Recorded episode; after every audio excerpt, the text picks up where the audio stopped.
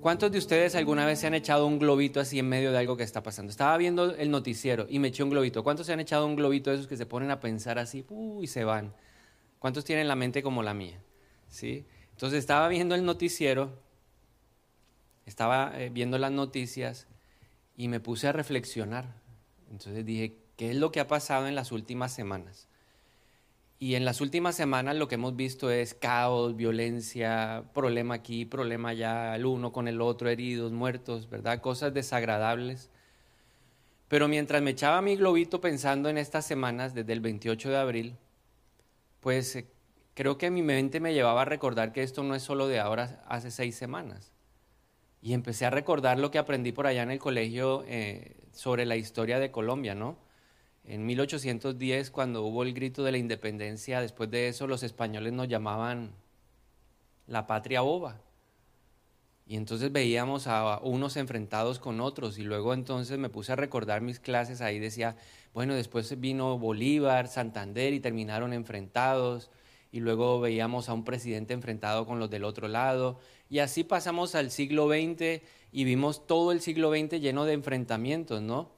Eh, unos contra otros, liberales contra conservadores, luego vino la guerrilla, luego vino eh, el narcotráfico, la violencia fuerte en los años 90 del narcotráfico, luego vino el paramilitarismo y ahora vivimos aún en la misma situación.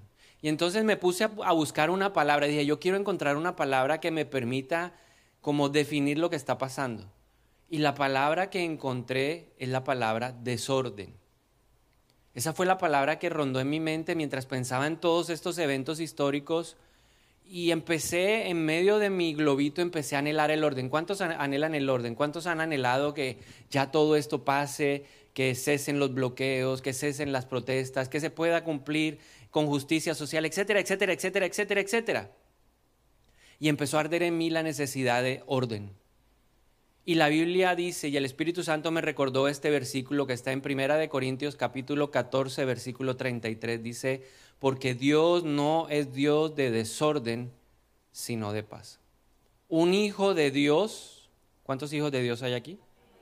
¿Cuántos hijos de Dios hay en la casa que estén conectados, que escriban ahí en el chat, amén, yo soy hijo de Dios?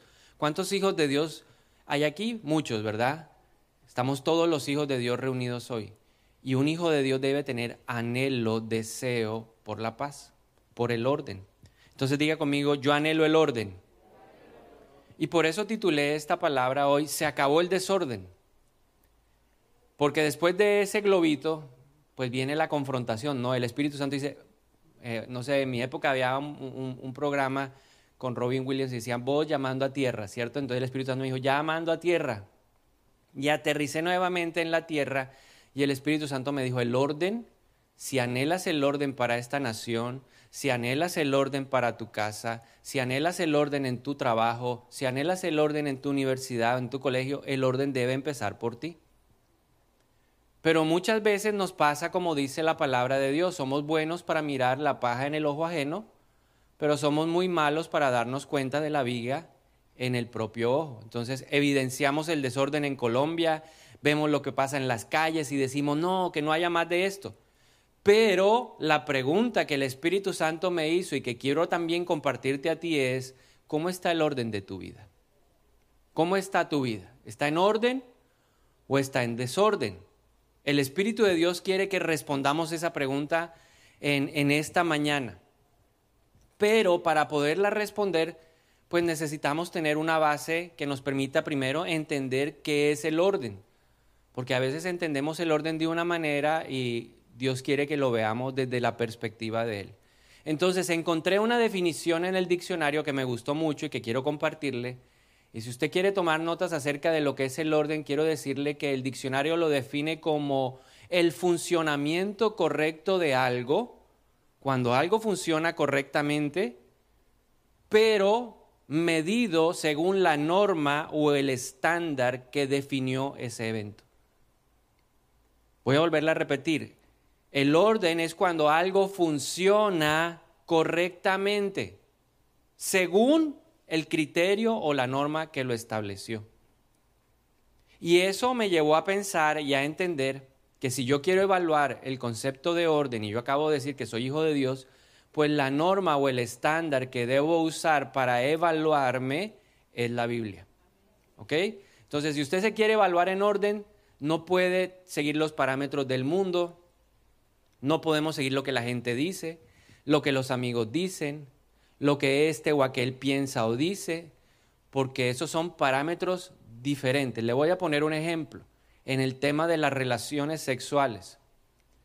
¿Qué dice el mundo frente al tema de las relaciones sexuales prematrimoniales?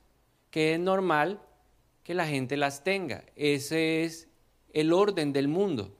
Pero Pablo nos dice en Romanos capítulo 12, número 2, dice, no se amolden al mundo, sino que tenemos que vivir un proceso de renovación de nuestra manera de, de pensar para que podamos entender la voluntad de Dios, que es buena, agradable y perfecta. Entonces, la norma con la que yo debo, digamos, revisarme en esa área en particular no es lo que el mundo dice sino es lo que la Biblia dice. Ahora, ¿qué dice la Biblia frente al tema de las relaciones sexuales prematrimoniales?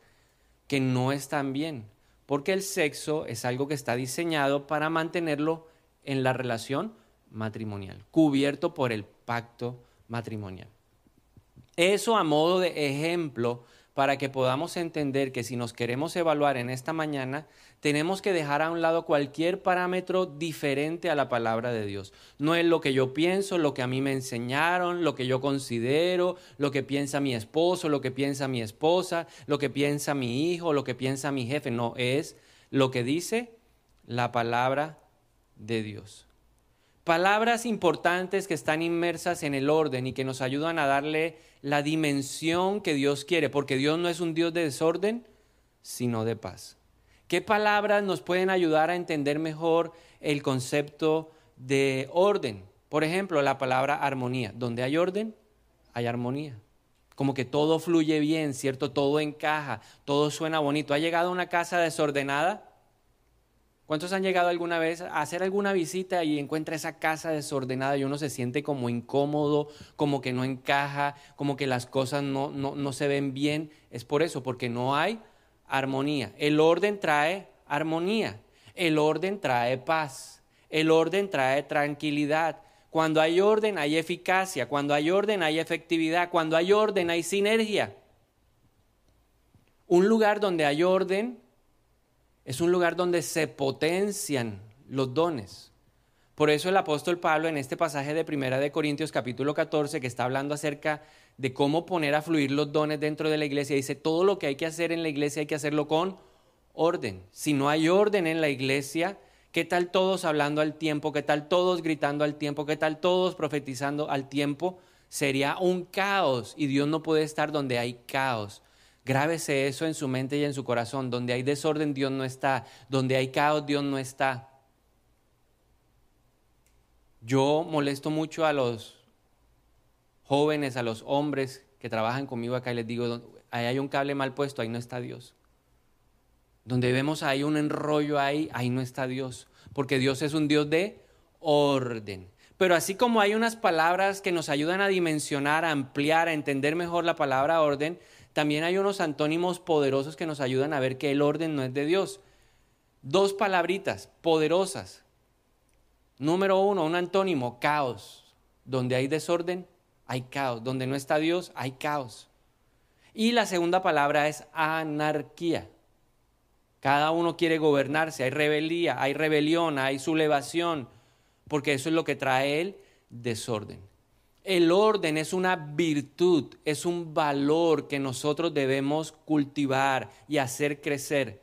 Porque cuando hay orden vamos a ser personas consistentes, coherentes, estables.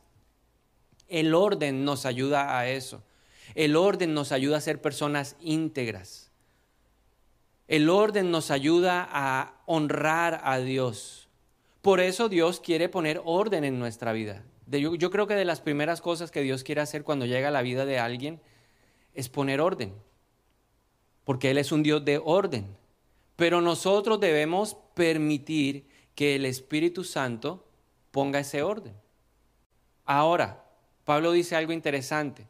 Y es lo que vamos a hacer ahora a continuación, un análisis, un diagnóstico. ¿Cuántos están preparados para hacer un diagnóstico de su vida? Porque somos muy buenos viendo la paja en el ojo ajeno, somos buenos para darnos cuenta que en Colombia no hay orden, pero somos muy malos para darnos cuenta que a veces el desorden empieza por nosotros.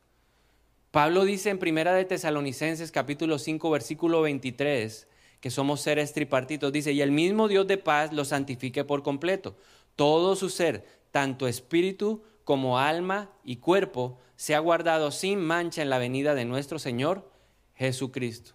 Entonces somos seres tripartitos. Y si somos seres tripartitos, Dios desea que el orden entre en las tres áreas de nuestra vida. Dios no solamente quiere llegar a ponerle orden a nuestra vida espiritual, Dios también quiere ponerle orden a nuestra alma y Dios también quiere ponerle orden a nuestro cuerpo. Porque, por ejemplo, el cuerpo es el templo del Espíritu Santo. A donde usted vaya, ¿quién va con usted ahí? El Espíritu Santo. En donde usted o lo que usted piense, ¿quién debe estar ahí revisando los pensamientos? El Espíritu Santo. Lo que usted hable, debe estar ahí el Espíritu Santo, revisando, filtrando. Entonces vamos a ver cómo estamos en nuestra área. ¿Cómo estamos en las diferentes áreas de nuestra vida? Porque somos un solo ser. Donde hay desorden, le dije que había qué? Caos. Usted puede tener mucho orden en su cuerpo y puede tener un cuerpo, mejor dicho, con 5%, 8% de grasa. Espectacular. Pero si su mente es un caos, perdió el trabajo del cuerpo. Usted puede tener una mente así disciplinada, pero si su vida espiritual no está funcionando, su vida es un caos. ¿Por qué? Porque la palabra de Dios dice lo siguiente, tercera de Juan 1.2 dice, amado, yo deseo que seas prosperado en todo. ¿Cierto? Deseo que seas prosperado en todo y que goces de buena salud, así como prosperas espiritualmente. O sea, aquí el apóstol Juan nos dice que hay una integración en, todo nuestro ser. Si algo no funciona bien, lo demás se va al piso. Así pasa con, nuestro cuerpo. Cuando algo se afecta no se afecta uno todo, le puede doler el dedo pequeño del pie derecho, pero le duele todo. ¿Alguna vez se le ha, se le ha encarnado una uña? ¿A cuántos se les ha encarnado? Sean sinceros, a ver, ¿cierto? Y uno camina, pero uno camina como... Y una cosita tan insignificante, dice uno, tan pequeñita, tan, no sé, que no vale la pena ni siquiera considerarlo, pero nos, nos afecta qué? todo, vive uno incómodo, le da mal genio, vive uno irritable, eh, alguien lo mira o medio le toca en el pie y uno, ¿cierto? Pero para que dimensionemos que se necesita la integralidad, somos seres integrales. Entonces vamos a revisar el orden en nuestra vida como seres integrales. Empecemos con el área espiritual. Listo, usted va a hacer la evaluación, usted mismo se va a autocalificar, usted al final va a sacar la nota con el Espíritu Santo. ¿Cómo estamos en nuestra vida espiritual? ¿Cómo está tu vida espiritual hoy? Empecemos con el pecado. Hace unas semanas mi esposa compartió una palabra que me encantó y es no le abra la puerta al pecado. ¿Qué tan abierta tenemos la puerta hoy para el pecado? Porque no podemos negar que la pandemia se ha afectado muchas cosas. Y dentro de las cosas que más ha afectado a la pandemia es la vida espiritual. La hemos descuidado, la hemos abandonado. ¿Cómo está nuestra vida de oración? Su oración es una oración constante, de pronto no es de todos los días, porque uno a veces falla, pero es una oración que está ahí permanente, que, que, persevera. ¿Cómo está la lectura de la palabra? ¿Lees la Biblia? Uy, no, qué pereza, hoy tocó el Salmo 34. No, eso está muy largo. ¿La estamos leyendo? ¿Sí o no? Si usted mismo se está preguntando. Y aquí vengo a un punto importante. ¿Se está congregando? ¿Ha venido a la iglesia? Hay personas que me encuentro por ahí, voy al centro comercial, voy al supermercado y me quedo pensando en mi mente, ve a esa persona, no la volví a ver. Y pregunto, y, oye, esa persona, sí, por ahí va a veces, de vez en cuando. Nos estamos congregando. ¿No dice la Biblia? ¿Cuál es nuestro patrón de medición? La Biblia, ¿no? Dice, no deberían dejar, dejar de congregarse como algunos tienen por costumbre. Ahora, maravilloso y le damos gracias a Dios que en medio de toda esta pandemia las redes sociales nos han ayudado, pero ya la iglesia se abrió. Uh. Hace ocho días que tuve la oportunidad de servir porque estaba reemplazando a Edwin allá afuera, entonces le pregunto, ve a una persona, tenía rato no verte. Sí, pastor, como ocho meses que no venía a la iglesia. No, pues desde, el año pasado, desde la pandemia, porque la iglesia se abrió hace seis meses. ¿Tú por qué no has venido a la iglesia? Vamos al supermercado, vamos a hacer compras, vamos al banco, pero no venimos a la iglesia. La iglesia trabaja y tiene unos protocolos, pero no podemos escondernos detrás de eso para no congregarnos. Pregunta para ti en esta mañana también que estás haciendo ese análisis espiritual. ¿Te estás discipulando? El área espiritual ordenada le abre las puertas a la prosperidad de las otras áreas de nuestra vida. Si tu vida espiritual está en orden, tú estás permitiendo que el orden de Dios se establezca desde adentro hacia afuera, que es lo verdadero, que es lo que va a perdurar. El verdadero cambio viene de adentro hacia afuera. Por eso el Señor le dijo a Josué, mira, por favor, ¿quieres que te vaya bien en todo? Medita en la ley del Señor y ten cuidado de poner en práctica lo que Moisés te enseñó. Dios le estaba diciendo a Josué, hermano, sea ordenado en su vida espiritual y verá que el orden de Dios empieza a irradiar las demás áreas de su vida y entonces usted será llamado una persona exitosa. Listo, evaluó su vida espiritual. ¿Está en orden o está en desorden? Usted lo anota ahí, todavía está en desorden o está en orden. Ahora, ¿cómo está nuestra alma? Y empecemos por la mente. Si el parámetro de medición para determinar que algo está ordenado o está desordenado es una norma, y en este caso es la Biblia, veamos lo que dice la Biblia frente al tema de la mente. Dice Filipenses 4:8.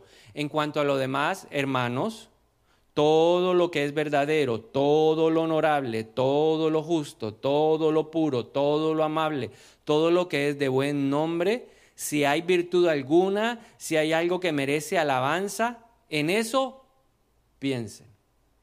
Mis pensamientos son justos, mis pensamientos son puros, mis pensamientos son amables, mis pensamientos eh, son virtuosos, mis pensamientos son honorables.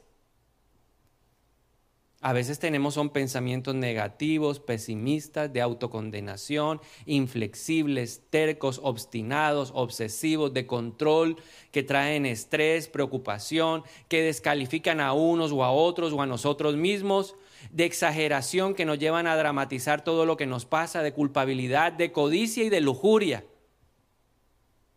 A veces pensamos de esa manera y cuando pensamos con todo esto o de esta manera, la mente está qué? Desordenada. Y el Señor dijo, amarás al Señor tu Dios también con la mente. ¿Sí?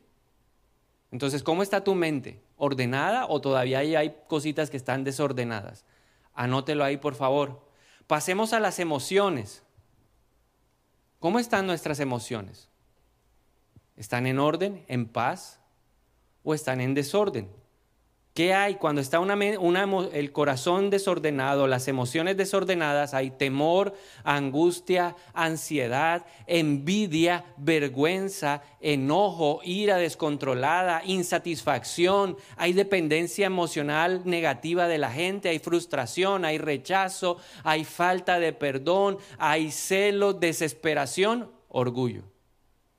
¿Identificó alguno de esos? Si identificó alguna de esas emociones, todavía le falta qué? Orden. A ver, levanten la mano los que han identificado algo de desorden en su vida, en lo espiritual, en la mente, en las emociones. Ahora pasemos al cuerpo. ¿Qué tal si pasamos al cuerpo? Primera de Corintios 6, 18 al 20, porque nos estamos comparando con la norma, nos estamos comparando con el que nos diseñó, el que sabe cómo deben funcionar las cosas. Primera de Corintios 6, 18 al 20 dice, huyan de la inmoralidad sexual. Cualquier otro pecado que el hombre cometa está fuera del cuerpo, pero el inmoral sexual peca contra su propio cuerpo. ¿O no saben que su cuerpo es templo del Espíritu Santo que mora en ustedes, el cual tienen de Dios y que no son de ustedes? Pues han sido comprados por precio, por tanto, glorifiquen a Dios en sus cuerpos. Entonces, ¿cómo estamos con el adulterio? ¿Cómo estamos con la fornicación? ¿Cómo estamos con la inmoralidad sexual?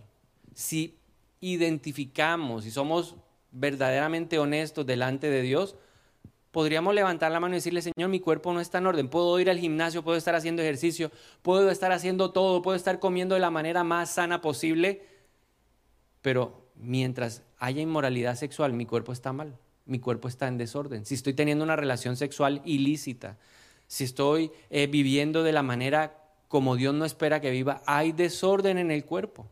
Y lógicamente, pues hay que preguntarnos cómo estamos también en el tema del cuidado. ¿Usted qué estamos comiendo? ¿Nos estamos cuidando? Porque ya nos queremos cuidar cuando nos dijeron que hay diabetes, hipertensión. Ahí es cuando aparece el cuidado y uno dice, ay, sí, de verdad que si yo hubiera comido mejor. ¿Está cuidando su cuerpo? Si no, póngale orden. Pero hay otras áreas que quise tocar en esta mañana para que las revise. ¿Qué tal sus finanzas? ¿Sus finanzas están en orden? Porque el desorden que trae deuda,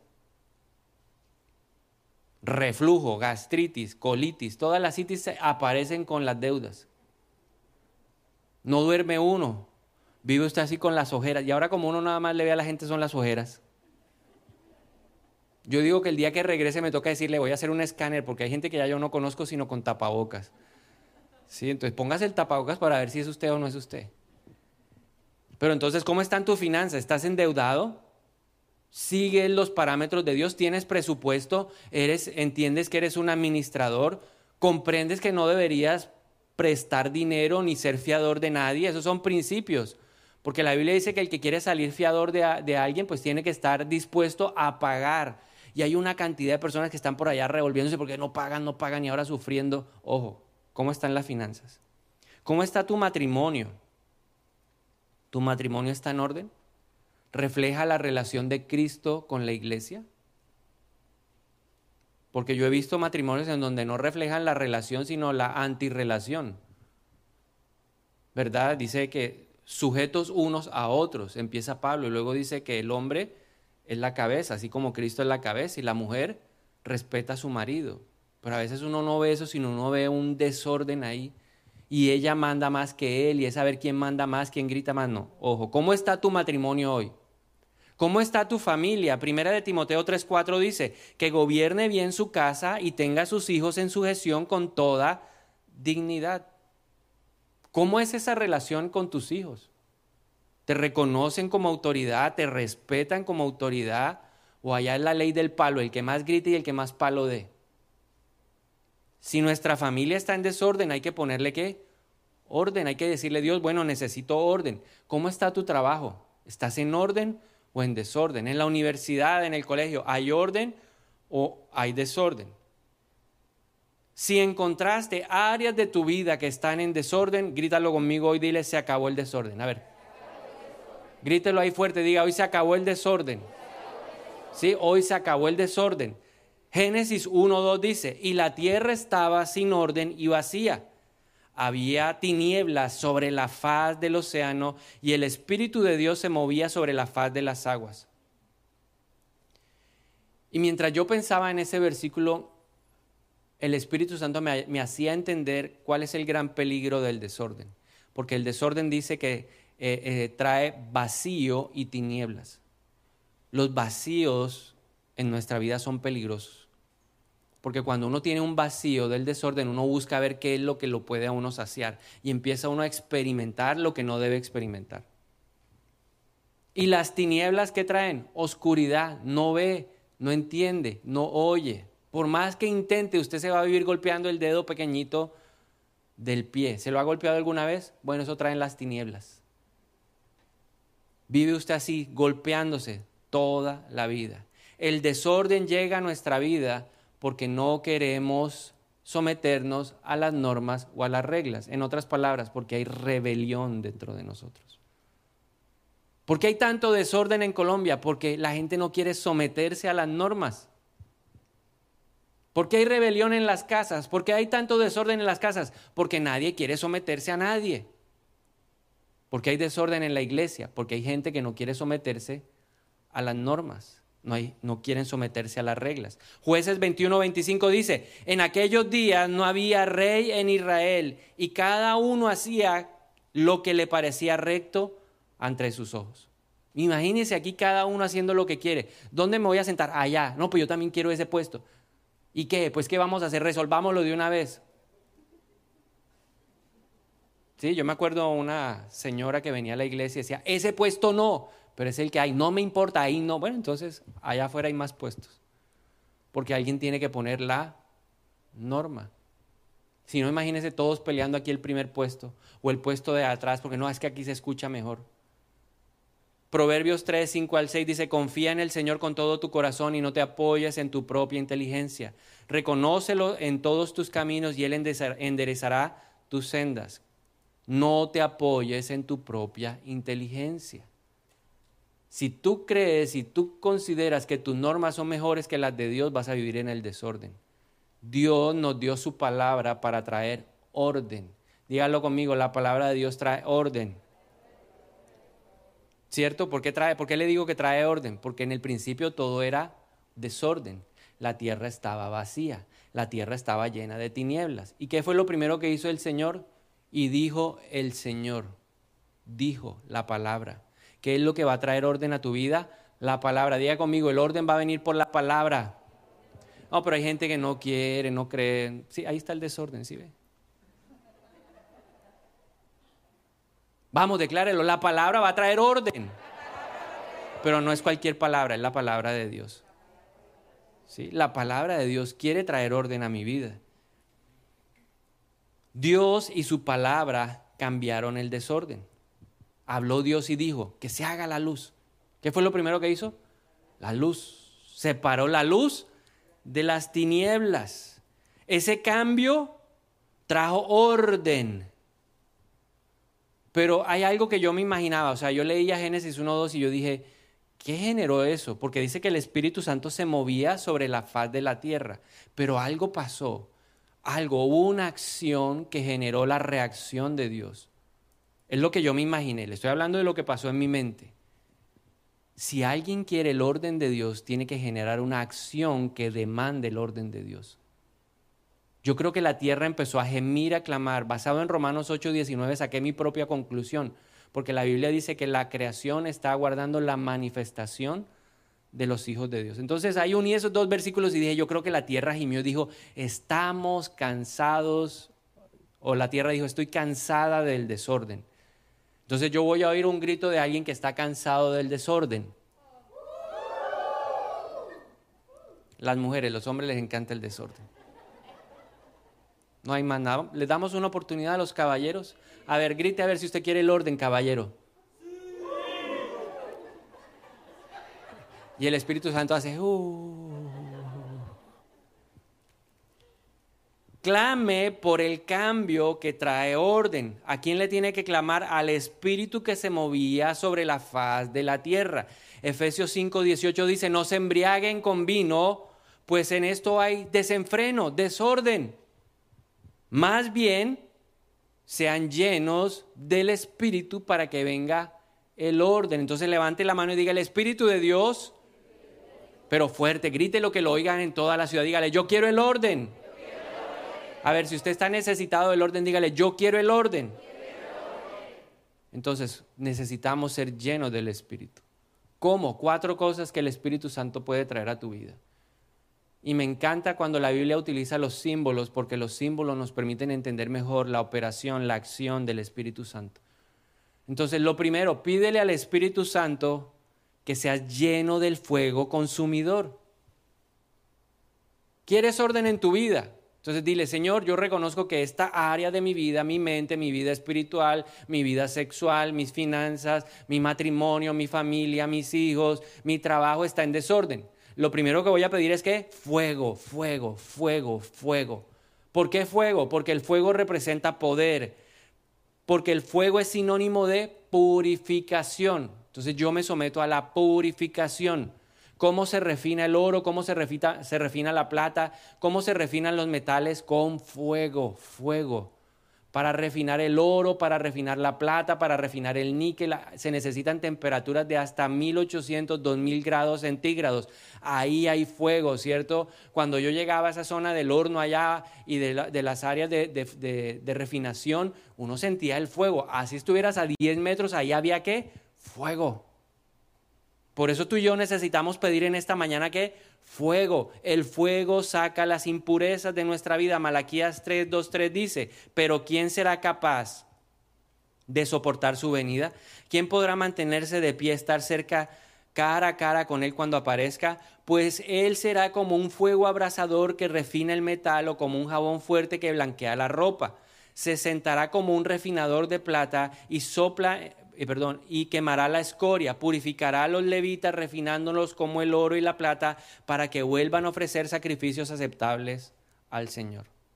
Entonces, ¿qué es lo que hay que pedir? Fuego. El fuego purifica y el fuego hace que la oscuridad se vaya. Usted va a empezar a ver hay áreas en su vida donde usted está en desorden, dígale, trae fuego, Espíritu de Dios, necesito fuego, fuego, fuego. Después del fuego, pídale el viento. Porque ¿qué hace un fuego si no hay oxígeno? ¿Alguna vez ha hecho una fogata? ¿Qué hay que hacer para que la fogata no se apague? A los que les gusta el asado. Sin viento, el fuego se apaga. El fuego trae cambio. El fuego hace que eh, se produzcan cenizas, pero el viento se las lleva para que nada apague el fuego. Yo debo pedir que viento. El viento deja la superficie limpia. El viento deja la superficie fresca. El viento trae vida. Ezequiel 37, 9 dice, luego me dijo, hijo de hombre, anuncia un mensaje profético a los vientos anuncia un mensaje profético y di, esto dice el Señor soberano, ven, oh aliento, ven de los cuatro vientos y sopla en estos cuerpos muertos para que vuelvan a vivir. Y cuando uno estudia la Biblia, la Biblia habla del viento y te dice que hay un viento del este. Y el viento del este es el viento que viene del desierto, es un viento que seca, es un viento que calienta y nosotros necesitamos a veces en nuestra vida ese viento. Pero la Biblia también dice que viene un viento del sur, es un viento que trae calidez, que nos hace sentir confortables. Pero la Biblia también dice que hay un viento que viene del norte. Hablando de Israel, ¿no? Teniendo a Israel como posición central, dice, viene un viento del norte y del norte viene el viento que viene de las montañas, que trae refrigerio. Pero también la Biblia dice que hay un viento que viene del occidente, que viene del, del Mediterráneo y es el viento que trae la lluvia. Yo necesito el viento, los cuatro vientos el que seca, el que calienta, el que refresca y el que trae lluvia. Porque sin lluvia no hay fruto. ¿Qué hace la lluvia? La Biblia dice hay lluvia temprana, la lluvia temprana, temprana ablanda, prepara la tierra para que pueda ser arada y pueda ser sembrada la semilla. ¿Tú has orado por esa lluvia en tu vida? ¿Has orado para que tu corazón sea arado de esa manera, para que el Espíritu de Dios pueda hacer un trabajo en ti y tú puedas vivir el orden de Dios? ¿Has pedido la lluvia tardía, la lluvia que prepara el crecimiento y da, alista todo para la cosecha? La lluvia es la que trae crecimiento, el crecimiento interno que son los frutos del Espíritu y el crecimiento externo que son los dones del Espíritu Santo. Ese es el orden de Dios. Y finalmente, en último lugar, debes pedir el aceite del Espíritu. Porque el que pone orden, ¿quién es? El Espíritu Santo. Y el aceite significa unción para vivir una vida en el orden de Dios. Sin unción no rompemos el yugo. La Biblia dice que es la unción la que rompe el yugo. Segunda de Timoteo 2, 20 al 21 dice, en una casa de ricos hay, hay utensilios que son de oro y plata y otros de madera y barro los utensilios costosos se usan en ocasiones especiales, mientras que los baratos son para el uso diario. Si te mantienes puro, serás un utensilio especial para uso honorable. Tu vida será limpia y estarás listo para que el Maestro te use en toda buena obra. Dios quiere hoy ungirnos también para romper ataduras, ligaduras, para quitar cargas, pero también nos quiere ungir, como dice Isaías 61, 1, 2 ¿Para qué? Para que salgamos a proclamar, a llevar buenas nuevas, noticias a los pobres, para consolar a los de corazón quebrantado. Y a proclamar que los cautivos serán liberados y que los prisioneros serán puestos en libertad. Él nos ha enviado para anunciar a los que se lamentan que ha llegado el tiempo del favor del Señor, pero también llega el día de la ira de Dios contra sus enemigos. Entonces necesitamos orden, Gracias por las cinco personas que dicen que sí. Los demás sigan pensándolo. Sigan meditando. ¿Cuántos necesitan orden hoy? Entonces lo voy a invitar a que se ponga de pie un momento y vamos a orar.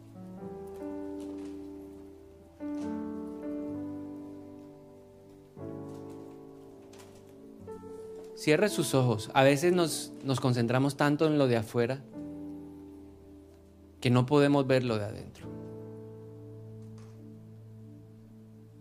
Y hable hoy con sinceridad con Dios. Y dígale, Señor, en, en mí hay caos. En mí sí hay caos. Hay áreas de mi vida que están en anarquía. Hay rebelión contra la norma, contra la palabra. Por eso hoy confieso mi desorden espiritual. Confieso que no me congrego, que no me disipulo, congrego que no valoro la oración o no valoro leer tu palabra. Señor, confieso que he abierto la puerta del pecado y está bien abierta, es un portón. Pero yo quiero hoy que tu Espíritu me ayude a cerrar esa puerta. Y vamos, con la ayuda del Espíritu Santo, cerremos la puerta espiritual. Cerremos la puerta, que también puede estar afectando nuestro cuerpo, la inmoralidad sexual. Cerremos la puerta. Cerremos, cerremos la puerta de la rebeldía, de la anarquía, del caos.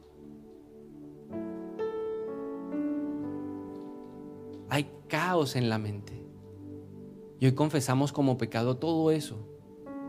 En el nombre de Jesús. Hay caos en nuestras emociones. Hay caos en nuestras finanzas. Hay caos en nuestra familia. Hay caos con nuestros hijos. Hay caos. Y así como la tierra un día clamó, si genuinamente quieres el orden de Dios en tu vida, simplemente levanta tu mano y dile, yo quiero ese orden, Señor. No solo quiero que te muevas y te pases sobre la faz. Quiero oírte hablar hoy en el nombre de Jesús. Y por eso pedimos fuego. Y pida usted el fuego de Dios ahora. Dígale, Señor, trae fuego. Fuego a mi mente. Fuego a mis emociones. Fuego a mi voluntad. Fuego a mi cuerpo. Trae fuego, fuego, fuego. Ahora trae viento, Espíritu de Dios, y llévate todas esas cenizas que quieren apagar el fuego. Trae el viento, trae los cuatro vientos, Espíritu de Dios. Sopla en mi vida hoy el viento del este. Sopla hoy en el nombre de Jesús el viento del sur. Sopla, Espíritu de Dios, el viento del norte. Pero también sopla hoy con el viento del oeste. Y que venga la lluvia, Señor. Que hoy mi corazón, mi alma, mi ser sienta la lluvia temprana y la lluvia tardía en el nombre de Jesús. Oramos para ser llenos del Espíritu, con fruto, con dones. Oramos en el nombre de Jesús para que ahora podamos ser ungidos. Dile, Señor, unge. Unge mi cabeza con aceite. Úngenos, Señor. Úngenos, Espíritu de Dios. Úngenos que se rompa todo yugo hoy de desorden en nuestra vida. Lo quebramos a esta hora en el nombre de Jesús. Yo quiebro ese desorden financiero, yo quiebro ese desorden familiar, yo quiebro ese desorden emocional, yo quiebro ese desorden de inmoralidad sexual, yo lo quiebro ahora, quiebro el desorden en mi mente, quiebro el desorden en mi vida espiritual, yo empiezo a recibir orden y empiezo a pedirlo, dile, dígale al Señor, dame orden. Tú eres Dios de orden, tú eres Dios de orden. Pon orden, pon orden, pon orden ahora, ahora, en el nombre de Jesús. Y mientras usted pide ese orden, lo vamos a adorar un momento.